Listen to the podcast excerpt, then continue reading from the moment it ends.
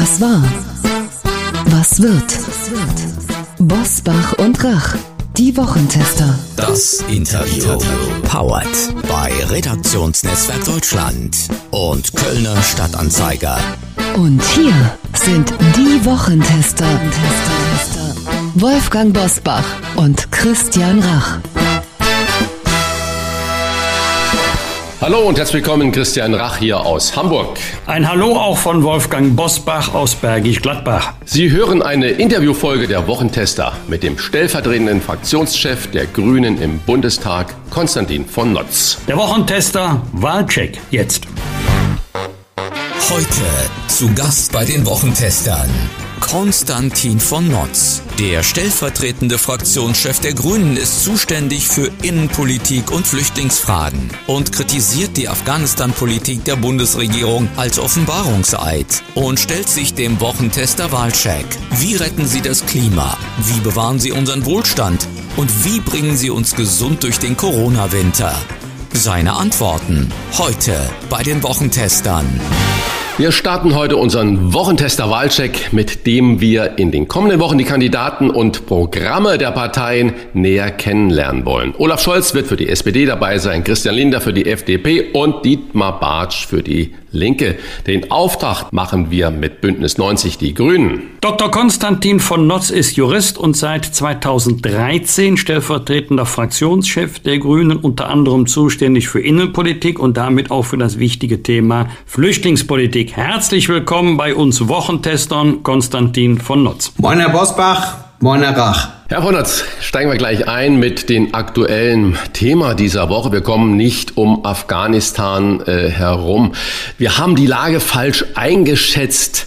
Was sagen Ihnen diese Worte über die außenpolitische Kompetenz äh, dieser Bundesregierung? Und wenn wir jetzt mal in der idealen Welt reden, was hätten die Grünen denn anders gemacht, wenn sie in der Regierung gewesen wären? Nun, erstmal ist äh, die ganze Lage ein äh, einziges Desaster und es sollte uns bei allen politischen Streit einen jetzt so schnell wie möglich Gutes zu tun für die, die auf unsere Hilfe warten, die Ortskräfte. Und da muss man jetzt vereint und schnell handeln. Ähm, trotzdem muss man natürlich scharf äh, darauf gucken, was falsch gelaufen ist. Und das ist einiges, dass äh, jetzt das äh, Außenministerium nicht optimal besetzt ist. Hm, da gibt's ja, glaube ich, äh, nicht zwei Meinungen äh, zu. Dass es jetzt so verheerend aufschlägt, äh, das ist ähm, schlimm. Und wir haben vor vielen Wochen die Bundesregierung aufgefordert, schnell für die Ortskräfte etwas zu tun, schnell zu reagieren, die Menschen in Sicherheit zu bringen. Das haben wir ihnen versprochen. Sie haben uns bei der Sicherheit geholfen und wir hatten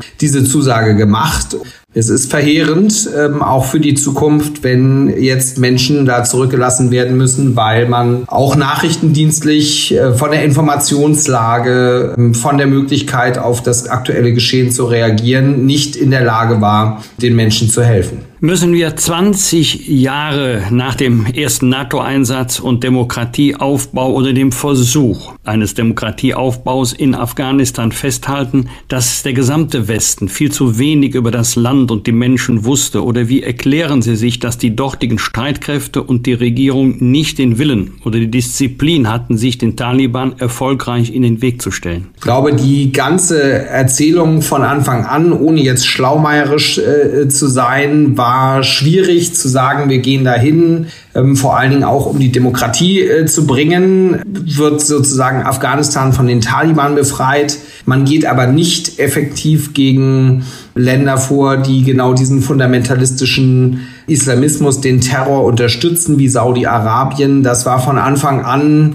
eine bisschen zu simple Erzählung und trotzdem ist es so, wir sind alle überrascht und alle Länder, auch alle westlichen Länder natürlich von der Schnelligkeit des Zusammenbruchs. Trotzdem mein Vorwurf wäre, in den letzten zwei bis drei Wochen hat man ja klar gesehen, dass genau das passiert, dass die Regierung in Afghanistan kollabiert und ohne jeden Widerstand äh, sozusagen das Land übergibt. Und man hätte auch in diesen drei Wochen noch schnell reagieren können, dass es nicht passiert. Alle Kommentatoren, politisch, journalistisch sagen ja, oha, wir erwarten eine große Fluchtwelle aus Afghanistan. Unionsspitzenkandidat Armin Laschet hat gewarnt, die Fehler von 2015 dürfen sich nicht wiederholen. Er will humanitäre Hilfe vor Ort statt einer Aufnahme von Flüchtlingen. Wie soll das angesichts der dramatischen Lage in Afghanistan gelingen? Was ist der Plan der Grünen? Wie werden wir mit, wenn wirklich diese Fluchtwelle einsetzt, wie wollen wir damit umgehen? Was würden die Grünen tun? Also erstmal muss man sauber differenzieren. Es geht jetzt erstmal um die Ortskräfte, die mit der Bundeswehr, mit Hilfsorganisationen, mit Medienhäusern, vor Ort in Afghanistan kooperiert haben, als Übersetzer geholfen haben ähm, und äh, jetzt sozusagen unter den Taliban dafür schlimmste Repressionen zu erwarten haben. Diese Menschen müssen ausgeflogen werden. Das haben wir versprochen und das haben wir zugesagt. Und das ist auch für die Zukunft wichtig. Es wird niemand auf dem Planeten mehr mit uns kooperieren in Auslandseinsätzen, weder in Mali noch irgendwo, wenn diese Menschen jetzt äh, gefoltert äh, und ermordet werden. Deswegen dieser Schritt muss jetzt erfolgen. Und ähm, das Zweite ist, äh, natürlich muss man jetzt darauf reagieren, dass äh, die Repressionen wahrscheinlich bald zunehmen werden. Ich kaufe den Taliban sozusagen diese freundliche, progressive PR-Offensive, die sie da fahren, überhaupt nicht ab. Nur der Satz von Armin Laschet und anderen 2015 darf sich nicht wiederholen. Immerhin sozusagen ein Jahr und ein Management der Krise, das von CDU und CSU äh, äh, vor allen Dingen getragen wurde mit der SPD.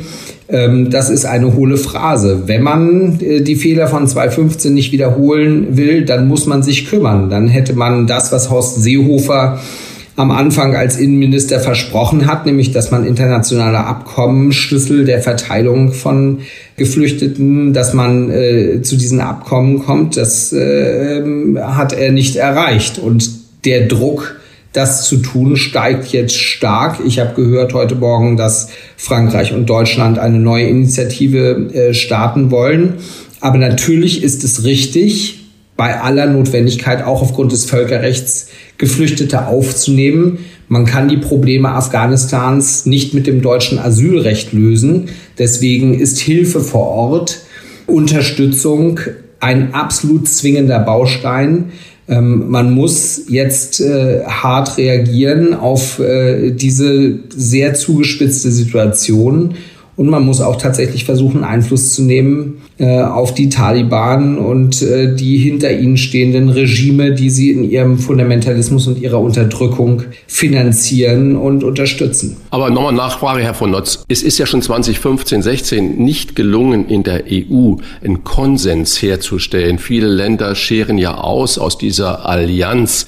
Was will denn die Grüne Partei für Druckmittel einsetzen, um die, die nicht wollen, trotzdem dazu zu bringen, Flüchtende aufzunehmen? Ja, wir haben das in den letzten äh, Jahren vielfach äh, gesagt. Ich glaube, dass äh, die Europäische Union äh, nicht ein äh, Verbund ist, in dem man das Rosinenpicken äh, ähm, betreiben kann. Wenn man Fördergelder haben will, Unterstützung, dann muss man eben auch in der Solidargemeinschaft die Dinge mitleisten, die nicht so angenehm sind, wie ähm, äh, Gelder zu bekommen. Und ähm, ich glaube, dass es viele Länder gibt, die Bereitschaft haben. Es gibt übrigens in Deutschland auch viele Gemeinden, Kommunen, Städte, die äh, bereit sind, Menschen auch aufzunehmen. Aber ich sage es nochmal, weil ich glaube, es ist sonst auch ein großer äh, Trugschluss. Es ist immer so, dass eben Krieg und Elend und Lebensbedrohung und Perspektivlosigkeit, das sind die Fluchtursachen. Und in Sonntagsreden wird gesagt, wir müssen endlich mal was gegen die Fluchtursachen äh, tun.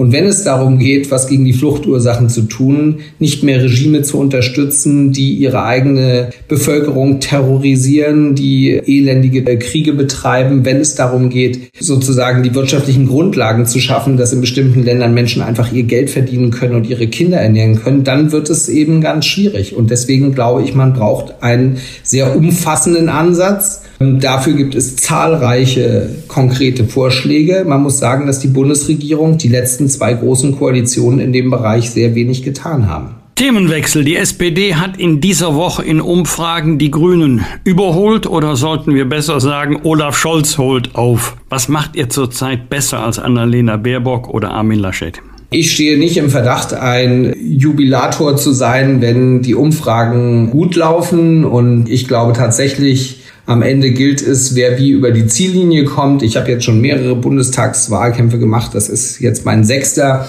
Und ähm, die Grünen haben immer sehr gut äh, vor der Bundestagswahl dargestanden in den letzten Jahren. Und deswegen kommt es wirklich darauf an, ähm, wie man über die Ziellinie kommt und was in 40 Tagen die Menschen entscheiden. Äh, Olaf Scholz hat äh, im Gegensatz äh, zu Annalena Baerbock und auch Armin Laschet äh, äh, bisher die große Gnade erfahren, dass bei ihm nicht hart auf Dinge geguckt äh, wurden, die offensichtlich auch nicht ganz so großartig sind. Ähm, ich weiß aber, dass sich das Leben in Wellen bewegt, in Wellenbewegungen. Und äh, deswegen ähm, wird sicherlich auch Olaf Scholz noch Diskussionen zu seiner Person und was er in der Vergangenheit gemacht hat bekommen. So ist das. Leute werden hart geprüft, wenn sie ins Bundeskanzleramt wollen. Und das finde ich auch richtig. Ich habe den Eindruck, dass die Menschen noch nicht sehr festgelegt sind, eine große Offenheit haben. Eigentlich geht die heiße Phase des Wahlkampfs äh, jetzt los. Und ich kann nur von den ähm, Wahlkampfveranstaltungen mit Annalena Baerbock und Robert Habeck und von den eigenen, die ich mache, sagen, es gibt eine große Offenheit. Die Grünen haben sehr gute Argumente, wie man die nächsten vier Jahre politisch gestalten muss. Deswegen glaube ich, dass wir die Karten in der Hand haben, ein sehr, sehr gutes Ergebnis zu machen. Wahlkampf geht jetzt los. Zum Wahlkampf gehört natürlich auch Corona, Herr von Notz. Die Inzidenzwerte steigen, die Impfquote stagniert und äh, der jetzige Gesundheitsminister Jens Spahn ruft zum Durchhalten bis zum Frühjahr auf. Wie würden die Grünen die Rückkehr zur Normalität angehen? Na, ich glaube, dass wir alle erstmal auch die wir Politik machen, natürlich auch massiv ermüdet und genervt und irgendwie ausgelaugt sind von der Pandemielogik. Es ist eine brutale Zumutung für alle Menschen im Land, für Unternehmen und für alle. Und deswegen verstehe ich emotional auch viel Kritik, ähm, auch an Jens Spahn muss aber sagen, dass ähm, diese Pandemie in unser aller Leben die allererste ist, nicht für den Planeten und nicht für die Geschichte, aber für uns alle ist das die erste Pandemie, die wir eben konkret erleben. Und da gab es keinen fertigen Plan in der Schublade, wie man das jetzt perfekt managt. Und ähm, insofern bin ich mit meiner Kritik an anderen immer eher etwas zurückhaltend. Ich glaube, die Bundesregierung hat es sich relativ bequem gemacht, äh, sozusagen in dieser Verordnungslogik, in der sie die letzten Monate unterwegs war. Wir brauchen differenziertere Werte, Maßstäbe als nur den Inzidenzwert. Baden-Württemberg grün-schwarz regiert, hat jetzt damit angefangen zu versuchen, noch weitere Parameter hinzuzubekommen, um besser und feiner sozusagen auf die Entwicklung der Pandemie zu reagieren. Ansonsten glaube ich, ist äh, auch etwas Wahres an äh, Jens Spahns Worten dran. Wir werden alle versuchen, bei sozusagen weitestgehenden Freiheitsmöglichkeiten äh, diese Pandemie in Schach zu halten. Ich habe selbst kleine Kinder, die müssen in die Schule gehen. Äh, trotzdem geht das natürlich nur, solange das äh, Leben und die Gesundheit von Lehrerinnen und Lehrern und Schülerinnen und Schülern nicht ähm, relevant äh, gefährdet wird. Und ähm, äh, mit dieser Solidarität und dem scharfen Blick müssen wir in die Pandemie, in diese vierte Welle, die jetzt da kommt, äh, reingehen, versuchen das gemeinsam zu bewältigen. Es hat auch große Erfolge gegeben, das muss man ja auch mal sagen. Die Vakzine sind schnell gekommen ähm, und äh, trotzdem bleibt es eine große Herausforderung. Was während der Pandemie uns aufgefallen ist, die FDP hat deutlichere Kritik an den Corona-Maßnahmen der Bundesregierung geäußert als die Grünen. Also mehr Freiheit hat man eher von der FDP vernommen als von den Grünen. Haben wir da richtig zugehört oder ist es tatsächlich so, dass dieses Thema nicht so von den Grünen besetzt wurde wie von der FDP? Ich glaube, wir haben versucht, es uns nicht in der Opposition bequem zu machen. Fairerweise muss man sagen, wir sind natürlich auch in mehr Ländern in der Verantwortung als die FDP. und müssen da ja auch liefern im Hinblick auf, wie managen wir ähm, diese Krise. Ähm, und insofern brauchen wir differenziertere Antworten als mehr Freiheit. Ich bin selbst im Innenausschuss seit zwölf Jahren und äh, Herr Bosbach, Sie wissen es, ich kämpfe sehr um die Freiheits- und Bürgerrechte in diesem Land. Ich halte sie für die größte Errungenschaft, die die Bundesrepublik äh, hat. Nach vielen schwierigen Diktaturerfahrungen ist das das Großartigste, was das Land hat. Aber natürlich, bei einer relevanten Gesundheitsbedrohung von Millionen von Menschen muss man versuchen, die Waagschale ausgeglichen zu halten, kleine Einschränkungen machen, um möglichst viele Menschen zu schützen. Wenn wir uns angucken, was in Deutschland als Lockdown war, wenn man nach Spanien, Italien, viele andere Länder guckt, dann würde ich sagen, unterm Strich ist es uns gelungen, diese Waagschale ausgeglichen zu halten, diese Balance zu halten. Und äh, ähm, am Ende muss man sagen, hat die FDP ja da, wo sie mitregiert, bei all den Dingen auch mitgemacht. Und insofern trotzdem ist es wichtig und das gebe ich Ihnen und das nehme ich aber auch für uns als Grüne in Anspruch, die Freiheitsrechte, die die Menschen haben, äh, die müssen gerade auch in Krisenzeiten voll verteidigt werden. Das sage ich, wenn es Terroranschläge gibt von Islamisten und von Rechtsextremisten und aus allen Bereichen ähm, pochen wir darauf, dass die Freiheitsrechte verteidigt werden und das gilt auch in einer Pandemie. Freiheitsrechte verteidigen ist das eine, das heißt, das ist ja direkt verknüpft auch mit der Flüchtlingsfrage und Corona haben wir auch schon besprochen. Das dritte große Wahlkampfthema wird der Klimawandel natürlich sein. Jetzt, wenn ich die Augen zumache und mir mal vorstelle, es wäre die ideale Welt der Grünen und sie könnten ohne Koalitionspartner regieren. Wir wissen alle, dass Politik immer auch das Machbare ist in äh, Kompromissen und so weiter. Wenn Sie jetzt die Augen zumachen und wirklich alleine an der Macht wären, Herr von Notz, die Grünen. Mit welchen Maßnahmen würden Sie denn beginnen, wenn man den Klimaschutz, den Klimawandel als erste Priorität macht? Was wäre Ihre erste Entscheidung für mehr Klimaschutz?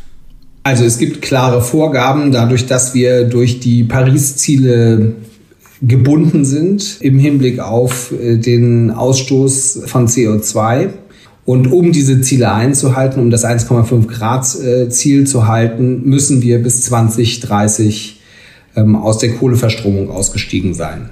Naja, Sie könnten ja noch ambitionierter sein als das ja, Pariser genau, Klima. Aber auch wir wissen, dass man nicht sozusagen mit einem Mausklick auf alle Dächer Solarzellen zaubern kann und dass man ähm, überall ein Windrad hinstellen kann. Es braucht auch dafür Genehmigungsverfahren. Sie brauchen ähm, wenn Sie Häuser ähm, äh, besser dämmen wollen, brauchen Sie einfach Zeit, aber man muss es entschlossen angehen. Und das würden wir tun. Wir haben ein 500 Milliarden ähm, Euro Paket im Wahlprogramm stehen, mit dem genau äh, diese Transformation der Wirtschaft, die wir auch brauchen, ähm, angestoßen äh, werden muss. Und das ist absolut zwingend, denn wenn Sie sich angucken, was wir in Deutschland, aber in der ganzen Welt sehen an Folgen äh, durch den Klimawandel, dann ist es äh, nicht nur eine ökologische Frage und nicht nur eine Frage von Gesundheit und Überleben, sondern auch eine ökonomische Frage.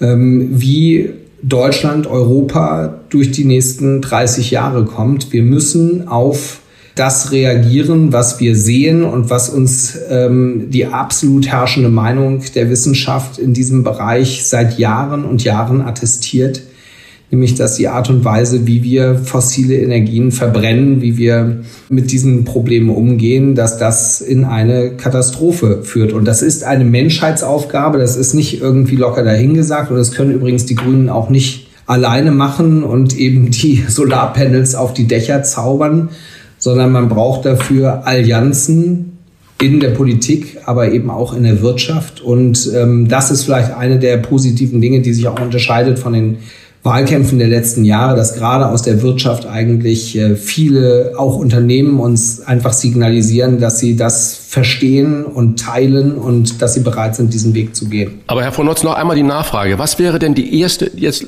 alles richtig, Allianzen bilden mit der Wirtschaft und natürlich alle mitnehmen. Aber was wäre die erste Entscheidung, wenn Sie es alleine entscheiden dürfen? Ja, die Finanzierung des 500 Milliarden Euro Pakets zum Umbau der Wirtschaft, klare Vorgaben für den Ausstieg aus der Kohleverstromung bis 2030. Da haben sie dann schon viel zu tun.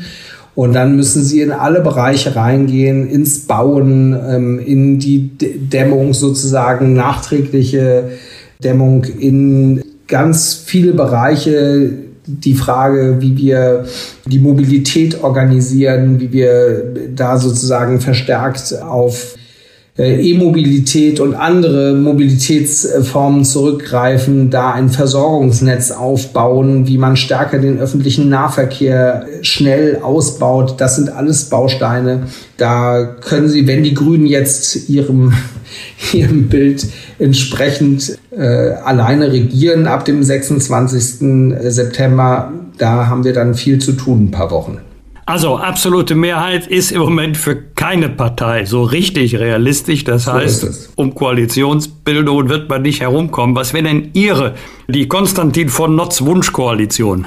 Ja, ist kein Geheimnis. Ich habe ähm, vor vier Jahren auch schon fleißig mitsondiert ähm, bei Jamaika. Das war jetzt nicht äh, das grüne Wunschkonzert, aber in meinem Heimatland Schleswig-Holstein ähm, regieren wir jetzt seit mehreren Jahren in einer Jamaika-Koalition und es läuft gut. Gut fürs Land und gut sozusagen für die politischen Inhalte, für die wir stehen. Ähm, und äh, deswegen bin ich bezüglich äh, der Farbkonstellation nicht wählerisch.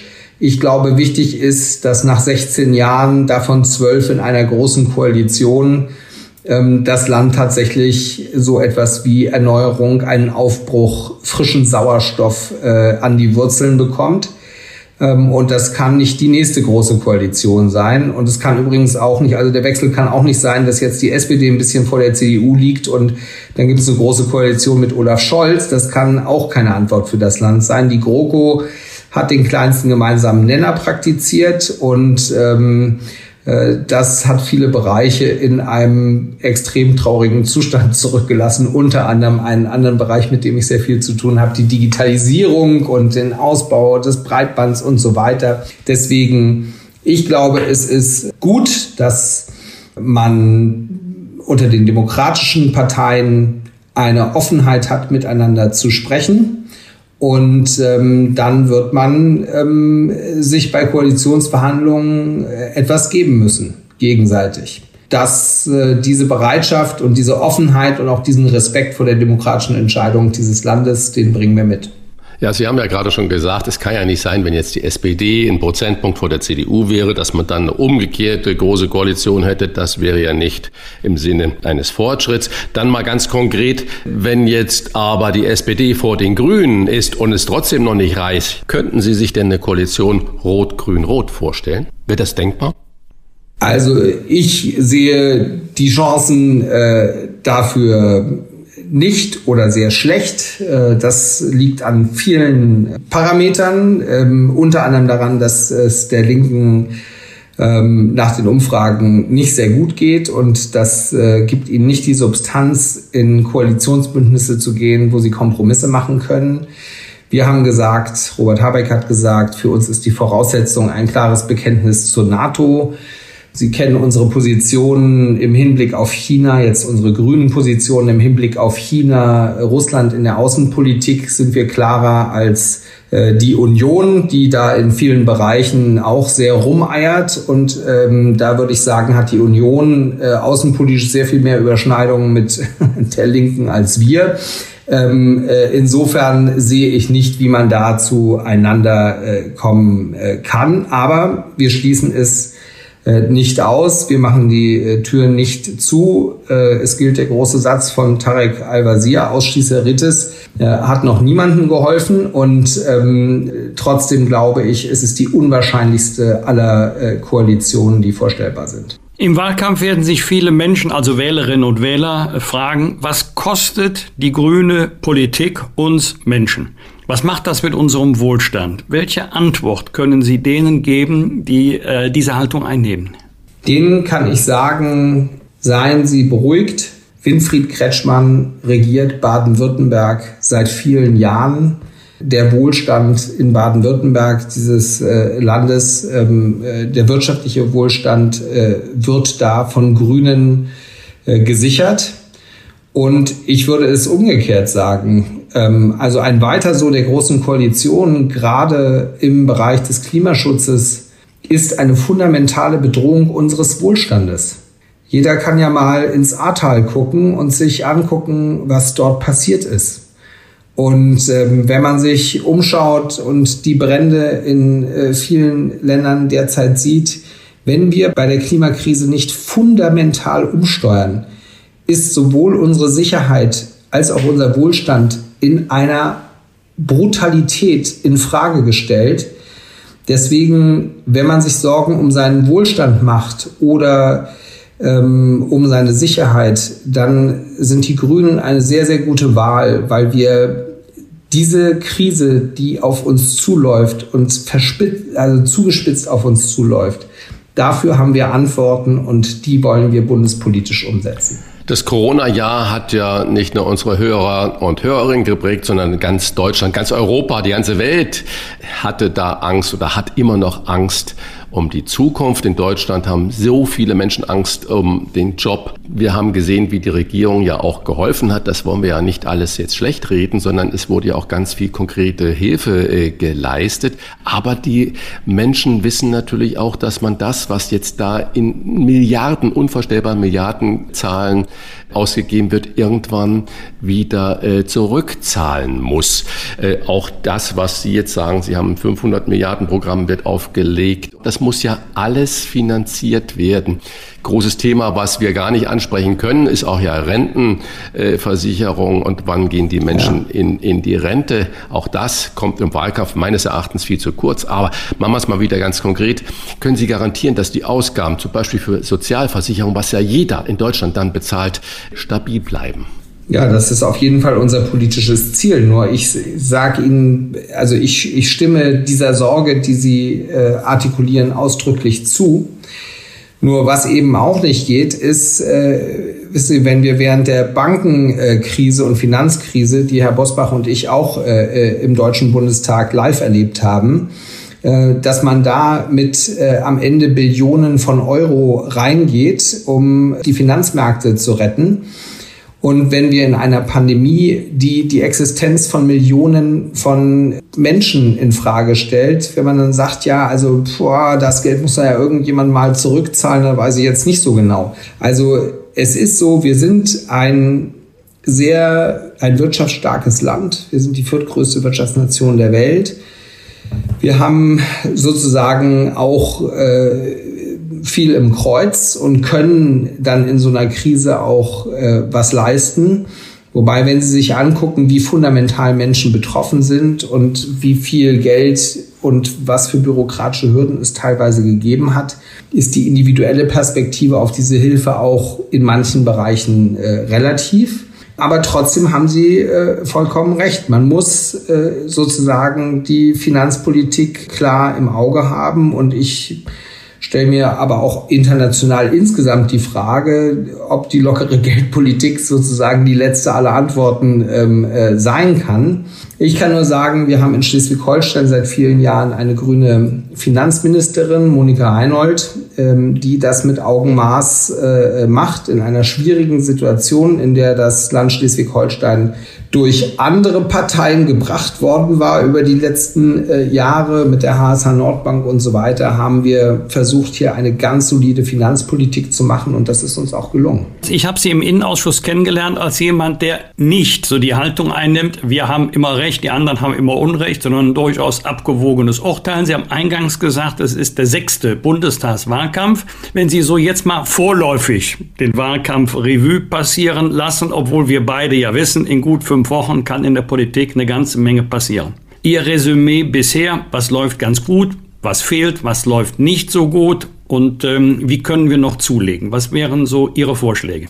Erstmal glaube ich, es ist ein besonderer Wahlkampf, weil eben keine amtierende Bundeskanzlerin sich wieder bewirbt und deswegen weiß das ganze Land, dass die Karten neu gemischt werden und das ist durchaus eine Veränderung, sozusagen einen Schritt ins Unbekannte bei den Personen. Deswegen wird meiner Ansicht nach auch sehr scharf auf die Personen geguckt, was ich richtig finde. Wir sind ein freies Land. Äh, die Presse äh, ist frei und bürstet hart gegen den Strich und das muss auch so sein. Wenn Menschen so bedeutende öffentliche Ämter bekleiden wollen, dann ähm, muss da scharf hingeguckt werden.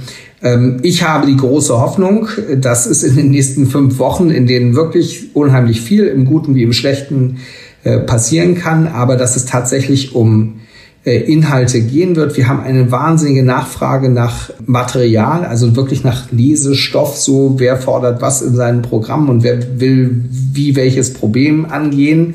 Und äh, deswegen hoffe ich und glaube ich, dass wir über Inhalte und Konzepte reden werden. Wie löst man die Problematik des 1,5 Grad Zieles und vieles andere. Und ähm, das wäre dann Diskurs und Demokratie, Willensbildungsprozess im besten Sinne.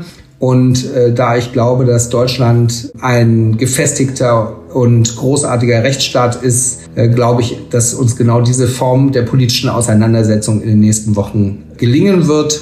Und dann kann man äh, nur hoffen, dass alle verantwortlich mit der ihnen übertragenen Macht umgehen. Herr von Notz, dürfen wir zum Schluss unseres Gespräches, das wollen wir gerne mit jedem Politiker, jeder Politikerin vor der Wahl noch machen, die verflixten sieben Fragen Ihnen stellen. Sie können mit Ja oder Nein oder immer eine Entweder-Oder-Antwort geben, aber einmal dürfen Sie auch sagen, weder noch. Machen Sie es mit? Gerne. Okay, dann fangen wir doch damit mal an. Die verflixten sieben. Fisch oder Fleisch? Fleisch. Auto oder Fahrrad? Beides. Schwarz oder rot? Schwarz. Habeck oder Baerbock? Robert Baerbock. Der hätte von mir sein können. Verbot oder Markt? Ver äh, Markt, Markt. Meer oder Berge? Meer. Und jetzt noch eine Frage zur Heimat. Mölln oder Berlin? Mölln. Das war er, der erste Wochentester Wahlcheck, heute mit dem stellvertretenden Fraktionschef von Bündnis 90 Die Grünen, Dr. Konstantin von Notz. Vielen Dank für das Gespräch und viel Erfolg am 26. September. Persönlicher Zusatz von mir, aber bitte nicht zu viel. Herr Racher Bosbach, herzlichen Dank für das nette Gespräch. Alles Gute für Sie. Das waren die Wochentester, das Interview mit Unterstützung vom Kölner Stadtanzeiger und dem Redaktionsnetzwerk Deutschland. Wenn Sie Kritik, Lob oder einfach nur eine Anregung für unseren Podcast haben, schreiben Sie uns auf unserer Internet- und auf unserer Facebook-Seite. Fragen gerne per Mail an kontakt@diewochentester.de und wenn Sie uns auf einer der Podcast-Plattformen abonnieren und liken, dann freuen wir uns ganz besonders. Danke für Ihre Zeit. Die neue reguläre Folge hören Sie am Freitag, Punkt 7 Uhr. Bitte die Wochentester einschalten. Was war? Was wird? Wolfgang Bosbach und Christian Rach sind die Wochentester. Ein Maßgenau Podcast. Powered bei Redaktionsnetzwerk Deutschland und Kölner Stadtanzeiger.